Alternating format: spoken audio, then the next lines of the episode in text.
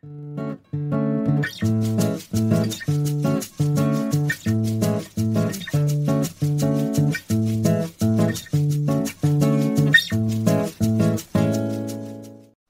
gente, bom dia. Aqui é a Marina. A gente está com mais um podcast Chá das Quatro. E hoje com, com um tema novo para falar com vocês. Eu estou aqui com a Carla, com a Bárbara e com a Rafa. E a gente vai falar hoje sobre excessos. Uh, sejam bem-vindos.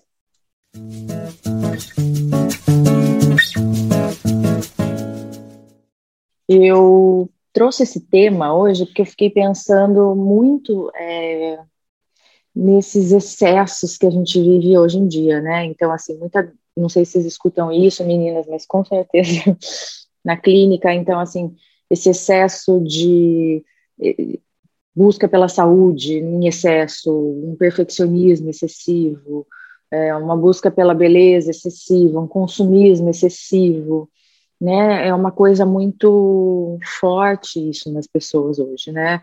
Essa coisa de não ter limite. Então, a coisa do virtual, a gente também hoje em dia está vivendo uma questão de excessos, né? A gente fica muito no computador, excesso de celular, excesso de estímulo, né? Pode ver como hoje é mais difícil ler. Eu sempre fui da, da leitura e é, até eu tenho eu tenho dificuldade de ler porque é bem mais fácil você pegar um filme que a imagem vem pronta, teu cérebro não precisa trabalhar tanto, né? Só que é um excesso de estímulo, excesso de informação, informação, informação. Então, é, tem canal de jornal 24 horas, rádio 24 horas, novela 24 horas, séries. É difícil, vocês não têm dificuldade, às vezes, de escolher um filme, ou hoje em dia até de achar um filme bom, porque é tanto, tanto, tanta, tanta, tanta, tanta opção que a gente fica meio perdido. É, você está falando disso, enfim, né? É, eu que adoro comida, me lembrei da experiência do iFood, né? Ou, enfim, de qualquer um desses aplicativos que chega a dar uma angústia. Né? Não tem mais aquele, aquela coisa do vou pegar o telefone e vou ligar na pizzaria. Né?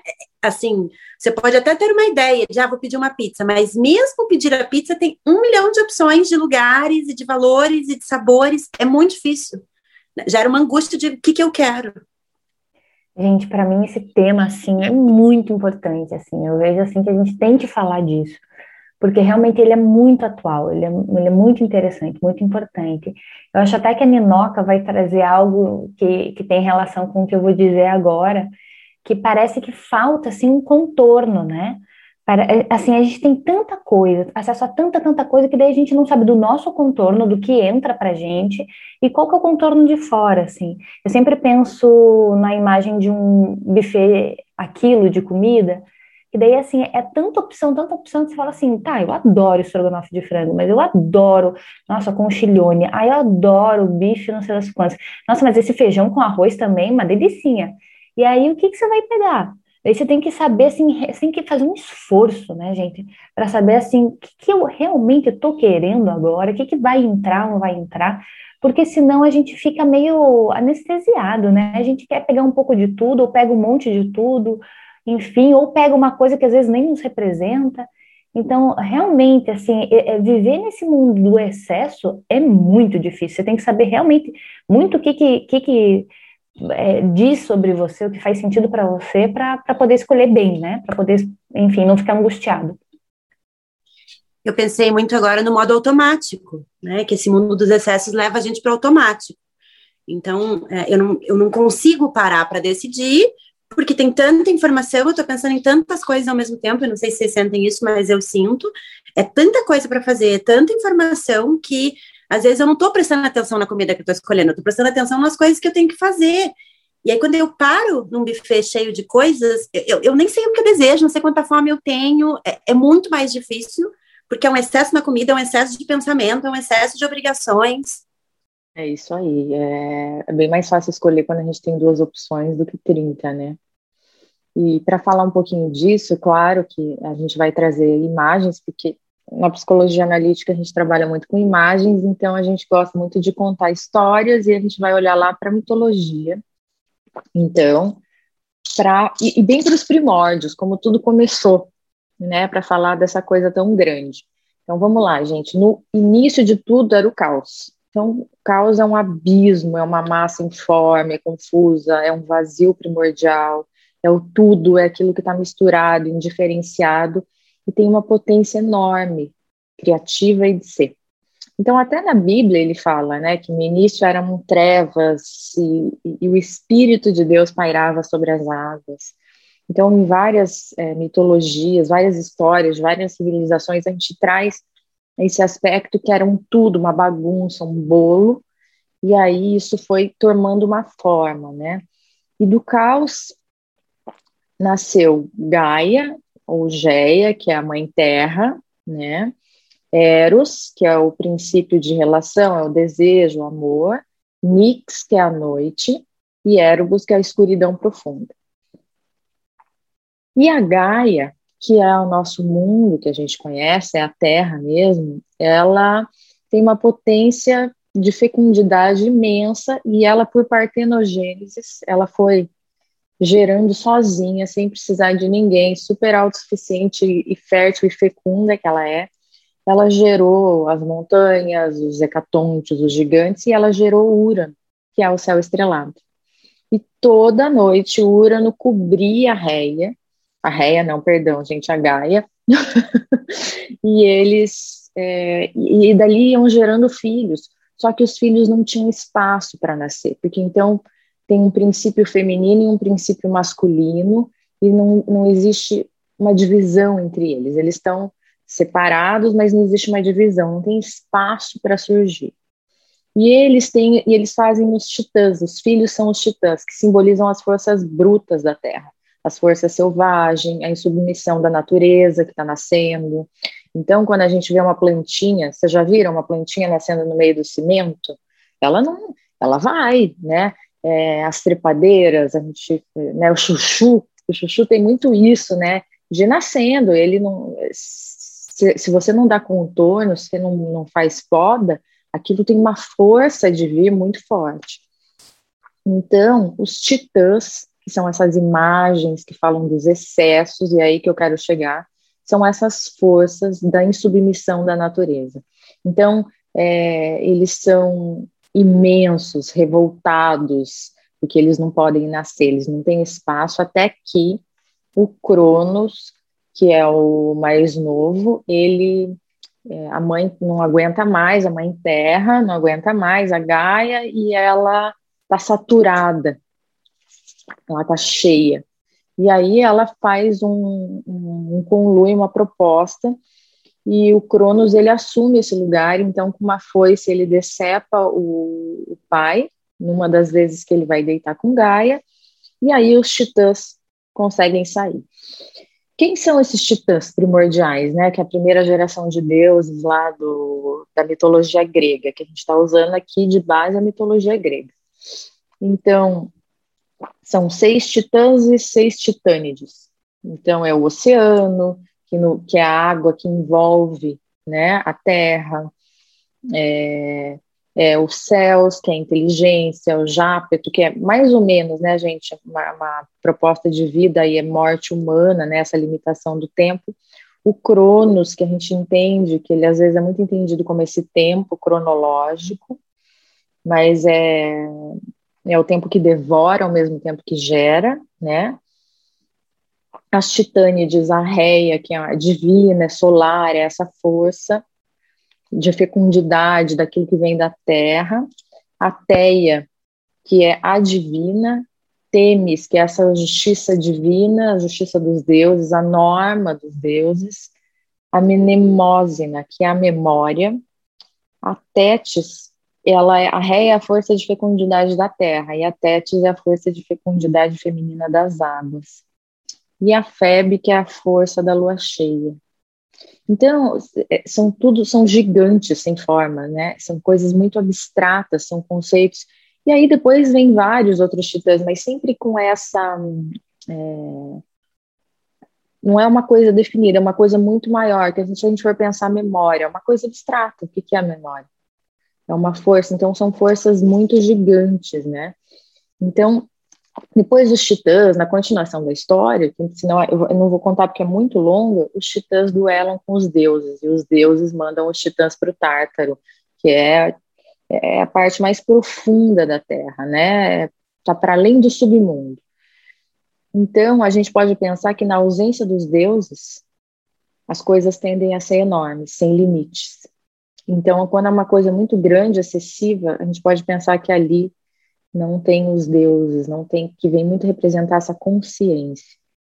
Né? Se a gente for pensar que Zeus ali, que é o representante máximo dos deuses olimpianos, é essa luz, essa consciência, essa animação né, de, de criatividade, ali está sem. Pode falar, Carlota. Estava aqui pensando, você falou dessa indiferenciação, né, que é, tudo nasceu do caos, né, de, desse lugar onde não tem diferenciação. E aí agora, quando você fala, né, dessa descida dos titãs para o submundo ali, para o Tártaro, é, e enfim, e o surgimento daí de, de deuses, que daí tem contorno, que daí são mais personificados, eu fiquei muito pensando nessa questão da, da questão da diferenciação, né? De algo que começa a se personificar, começa a se diferenciar e sair dessa massa confusa, que é uma massa confusa, cheia de potencial, mas é um potencial assim que que, que, que, é over, que é muito, que é, que é demais, porque não tem contorno. É algo que é, assim, até ina, inacessível, porque não tem contorno, né? Que pode ser destrutivo, né? Exato. E muito interessante também da gente correlacionar, né, assim, que a consciência humana tem essa terceira geração ali, né, enfim, é, pensando nessa nessa descrição que a Marina trouxe, é, a gente muitas vezes quer estar nesse lugar dos titãs, né? Então, é essa identificação com forças que são forças naturais, forças, assim, muito maiores do que nós. E, então, assim, é, pensando nessas descrições, né, que a, que a Marina trouxe dos titãs, até pensando em Crono, né, assim, é, a gente tem essa, esse desejo de dominar o tempo, né? Mas ele é tão maior do que a gente, é uma coisa tão maior. Então, assim, a gente se identifica com, com o Titã, até me lembrei do mito do Prometeu, quem sabe uma hora aí a gente vai contar sobre Prometeu. Mas é esse desejo de estar lá, né? De ter, de dominar essas, essas coisas que são muito maiores do que a nossa consciência. A consciência vem muito depois, né? Essas coisas estão enterradas no mais profundo do inconsciente coletivo. Perfeito. E, e, sabe que eu pensei, Rafa? A Marina falou uma palavra que me chamou muito a atenção. Ela falou assim, a insubmissão dos titãs, né? Enfim, e o quanto a gente, a gente às vezes deseja estar nesse lugar de não ter que se submeter ao contorno, à forma, né? À possibilidade, enfim. Tem um desejo nosso também, né? De estar nesse lugar onde a gente não é subordinado a nada, né? Enfim, mas que é muito perigoso também que são os excessos, né? Que é o que a gente está trazendo mesmo dessa potência titânica, porque eu acho que o, desejo, se a gente for pensar no Eros, ele é, ele é anterior aos titãs. Então existe um algo em nós, uma, uma força muito primordial que deseja, e também se submeter a todas as regras não vai vir, mas tem que reconhecer qual é a forma disso, qual é o limite, né? Você trouxe a. Porque a, a raiz da palavra titã significa esticar, estender, expandir. Né? Então, se a gente for pensar, eu tenho uma sementinha, que é uma potência para ser uma pessoa amorosa. E aquilo precisa expandir, ela precisa romper com aquela casquinha. Só que se ela só crescer, só crescer, não, não tiver um, uma forma depois, não tiver um contorno, ela vai ser o quê? O excesso da amorosidade, será que isso é bom também? Né? É, Muito legal. E, e, fiquei pensando também, assim, fazendo esse paralelo com, a própria, com o próprio desenvolvimento humano, né? Quando a gente nasce, quando a gente é um bebezinho, é muito indiferenciado o que, que é bebê, o que, que é mãe, né? A criança não tem consciência, né? E a gente fala que pouco a pouco vai ganhando ilhotinhas de consciência. Então, pequenas noções de quem eu sou, do que, que é o outro. Acho que é bem, bem titânico, assim, né? A gente cresce, a, a gente nasce no caos, né? Então, é, a rotina ainda é muito bagunçada, a criança é muito indiferenciada, muito simbiótica com, com, a própria mãe, e aí pouco a pouco vai criando essa consciência, e aí trazendo esse paralelo que a Nina acabou de fazer, né? Precisa de um limite, né? Então, essa criança, digamos que tem essa essência amorosa, ela precisa saber até onde ir, né? Se a criança for, assim, sei lá, 100% empática, vai faltar para pensar em si mesma, né? Não, quais são os limites? Até onde eu deixo o outro entrar? Então, a, é, o quanto é importante ter esse, esse contorno, né? Até onde eu posso ir e, e daqui para frente passa do meu limite, passa do que é saudável, do que é adequado para mim, né? É muito delicado, Perfeito. é muito sutil. É, essa coisa do que, de que tudo em excesso, né? Inclusive o bom, e o mito de Prometeu fala muito isso, né? A boa intenção em excesso, ela, será que é boa? Se eu fico fazendo tudo pelo outro, será que eu permito que ele se desenvolva, né? Então, é, é, o que Buda chamava de caminho do meio. Porque os titãs são isso mesmo, essas abstrações, eles não têm forma. Né? Então, os deuses, pode ver que a gente tem representações de desenho dos deuses e dos titãs é mais difícil, não tem. Porque eles não têm essa imagem delimitada, eles são é, muito abstratos mesmo, né? muito grandes, e a punição deles é ter limite. É, é, é, vem através do limite. Então, seja pelas correntes que amarram o Prometeu na pedra, ou seja pelo eles ficam presos no tártaro, né? Uma grade, então eles têm um espaço delimitado e aquilo para eles é uma punição, é insuportável. Eu fiquei aqui me questionando agora, né? Assim, é, o quanto essa busca por excessos ela pode estar tá adoecendo, né? E quebrando essas correntes e deixando essa, esses potenciais, essas forças titânicas invadirem a nossa vida, né? E assim, como como colocar eles de novo no lugar a qual eles pertencem, né? Sem a gente achar que a gente tem que ser igual a eles, tem que ter todo esse potencial de acesso. Perfeito, porque aí assim, como eu colocar limite e não tornar essa disciplina tão titânica quanto o impulso que eu estava tentando conter, né? Então, uma vez eu tinha um professor de yoga que ele falava coisas muito simples, assim, que parecia que a gente gente, parece que a gente se perdeu desses conceitos tão óbvios, né?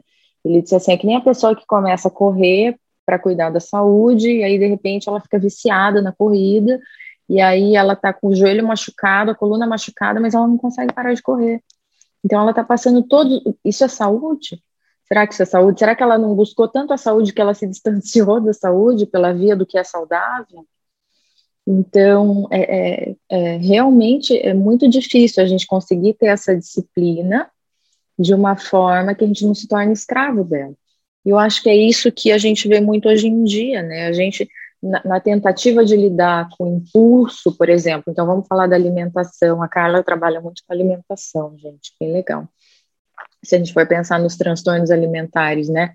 Então, uma pessoa, na, na, tentativa de lidar com o impulso de uma compulsão alimentar, ela vai fazer uma restrição alimentar. Isso, como é que é, Carla? É, qual que é a saída? Funciona? o que, que você vê? Pois é, eu, enfim, quando você estava falando, né, que os titãs foram acorrentados, enfim, eu fiquei pensando, sabe qual imagem que me veio na cabeça? A da geladeira, assim, acorrentada. Enfim, eu já vi imagens, fotos de pessoas que, assim, tiveram que realmente trancar suas geladeiras, passar uma corrente com um cadeado para não abrir, né? É, o, que, o que tem se falado muito, tem se visto, né, que toda, todo excesso gera um desequilíbrio ali, né? Então, a compulsão, ela vai gerar, ela, enfim, para a gente tentar conter a compulsão, a gente pode tentar fazer uma restrição, mas que deve aí retroalimentar a compulsão de volta, né? Então, esse lugar muito oposto, onde não há relação, de fato, é um lugar perigoso, né? Só que tem casos gravíssimos de compulsão alimentar, gravíssimos e que não se aplica a todas as pessoas, né? E às vezes o único meio mesmo seria de, assim, evitar ao máximo. Vamos pensar um pouco na questão da, da bebida, eu gosto de usar a história da bebida, né? É uma pessoa que tem um vício, né, que é dependente, né, que é alco alcoolista, que fala-se hoje, né, que é alcoolista, ela realmente, para ela conseguir se livrar desse vício desenfreado, desmedido, descomensurável, que é o vício pelo álcool, ela não pode colocar mais nenhuma gota. Às vezes, realmente, a pessoa tem que, assim, é, é, é, tão grande, tão grande, que ela realmente tem que fazer uma restrição daí, realmente, de não dá, né? Eu não posso passar na frente do bar mesmo, e saber disso. Mas, em outros inúmeros casos, a gente vê que essa restrição, ela acaba retroalimentando a compulsão, né? Então, eu não posso comer de jeito nenhum o brigadeiro e papapá, Eu não me relaciono mais com o doce. E aí, qualquer cheirinho de doce, quando eu vejo, eu já tô lá chafurdando, comendo assim dois litros de sorvete, enfim. E aí não tem um, um limite, não tem uma relação. Né? O que eu penso muito sobre, sobre essa questão é como que a gente pode. A gente tem condições de se relacionar com determinado tema, né, com a comida, com a bebida, de uma forma saudável? Se sim, né? Como que vai ser essa relação? Se não, a gente vai ter que olhar, porque existem casos graves, como eu estou dizendo isso da, da questão da, da bebida, né? Dando esse exemplo. Eu gosto de. Você falou disso, eu pensei no princípio da alopatia, né? Que é justamente tratar com o oposto que, mas com a ideia pendular de achar um caminho do meio, né? Eu acho que você trata com o oposto para ele depois voltar e voltar e voltar até que acha assim aquele ponto que ele não precisa mais oscilar entre um ponto ou outro, né? Me veio muito essa imagem. E agora, claro, às vezes esse tempo do polo oposto é um tempo maior que a questão daí entra a relação com o tempo também, que a gente quer tudo para hoje, né? Isso é outro excesso. A gente quer tudo para amanhã e pronto já, né? A gente tem uma relação de dominar ao mesmo tempo, como a Rafa falou.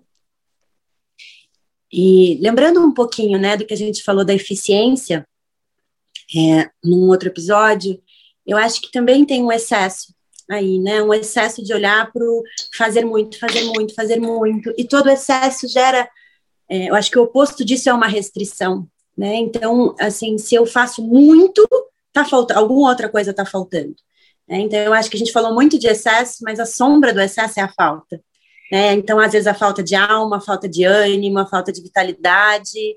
Então, é, a gente, assim, a gente se permitir ser devorado por esses impulsos é, faz com que a gente se afaste muito da nossa essência então, pelo que a Marina trouxe, uma palavra, duas palavras que ficaram muito para mim é o limite, né? Assim, não, não é eu é, estar muito no excesso ou muito na falta, né? Eu ter um limite, um contorno.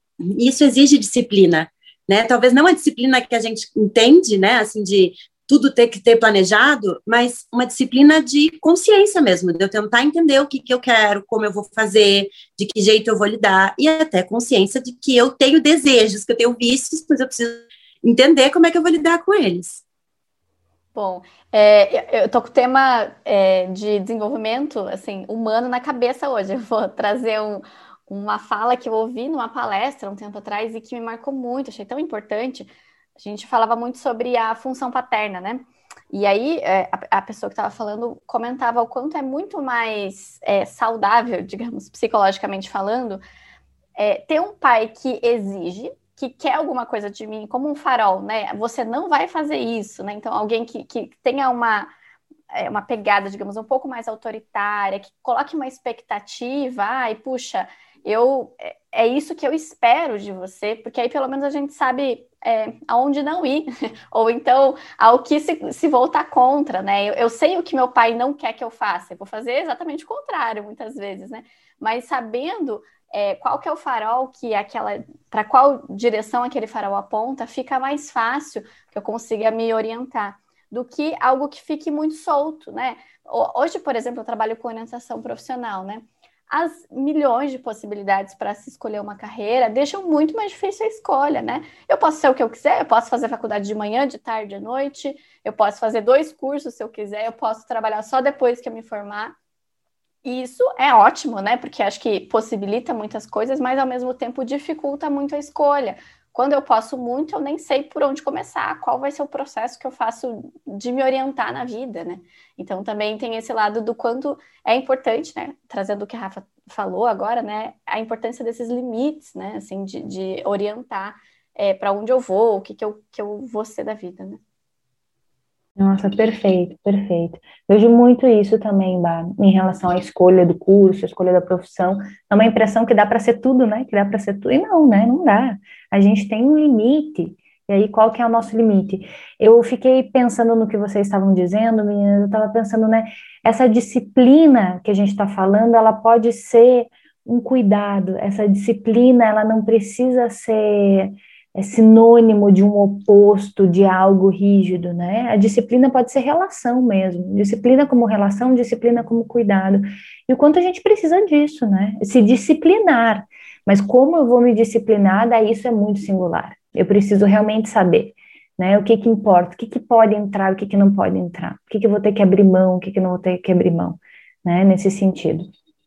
Perfeito, Carla, isso que você trouxe. Eu acho que a gente pode fechar com isso mesmo que a cura para os nossos instintos titânicos é, é, um limite de cuidado, de autocuidado, de cuidado comigo, com o outro, com o mundo, né? É muito legal essa relação que você trouxe, muito.